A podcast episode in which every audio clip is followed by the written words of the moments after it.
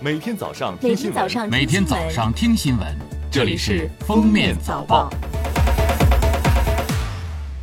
各位听友，早上好！今天是二零二三年七月二十一日，星期五，欢迎大家收听今天的封面早报。首先来听今日要闻。国务院新闻办公室二十日举行新闻发布会，介绍促进民营经济发展壮大有关情况。国家发展改革委副主任李春林在发布会上表示，要培育尊重民营企业、民营经济创新创业的舆论环境，增强企业家的荣誉感和社会价值感，依法严厉打击以负面舆情为要挟进行勒索的行为。教育部校外教育培训监管司、公安部刑事侦查局二十日发布预警提示，提醒防范以校外培训退费名义实施电信网络诈骗。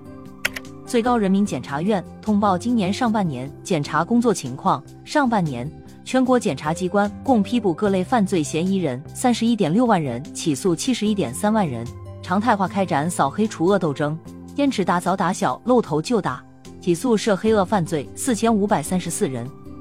按照部署，国家金融监督管理总局全国三十六个省级派出机构二十日分别举行挂牌仪式。据了解，各地市金融监管分局二十日也全部挂牌。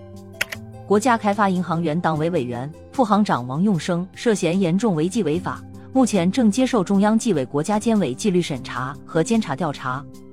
下面是热点事件。据中央气象台消息，今天至二十三日，四川盆地东部、江汉、苏皖及华北东部、黄淮、东北地区等地有中到大雨，部分地区有暴雨。未来十天，新疆盆地地区、甘肃西部、内蒙古西部高温天气持续，最高气温一般有三十五至三十八摄氏度，余地可达四十摄氏度以上。一月二十日十一时二十分，我国在酒泉卫星发射中心使用快舟一号甲运载火箭，成功将天目一号气象星座七副驶星发射升空，卫星顺利送入预定轨道，发射任务获得圆满成功。该卫星主要用于提供商业气象数据服务。此次任务是快舟一号甲运载火箭第二十一次飞行。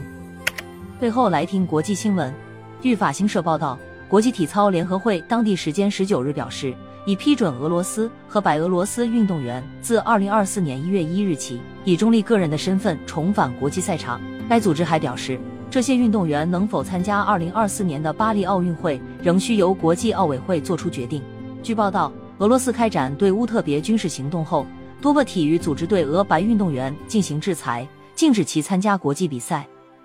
当地时间十九日，俄罗斯总统普京称，西方未能履行黑海粮食协议是厚颜无耻和无理的。他同时指出，如果西方无一例外的考虑和实施俄罗斯加入粮食协议的所有原则，那么俄罗斯将考虑恢复粮食协议的可能性。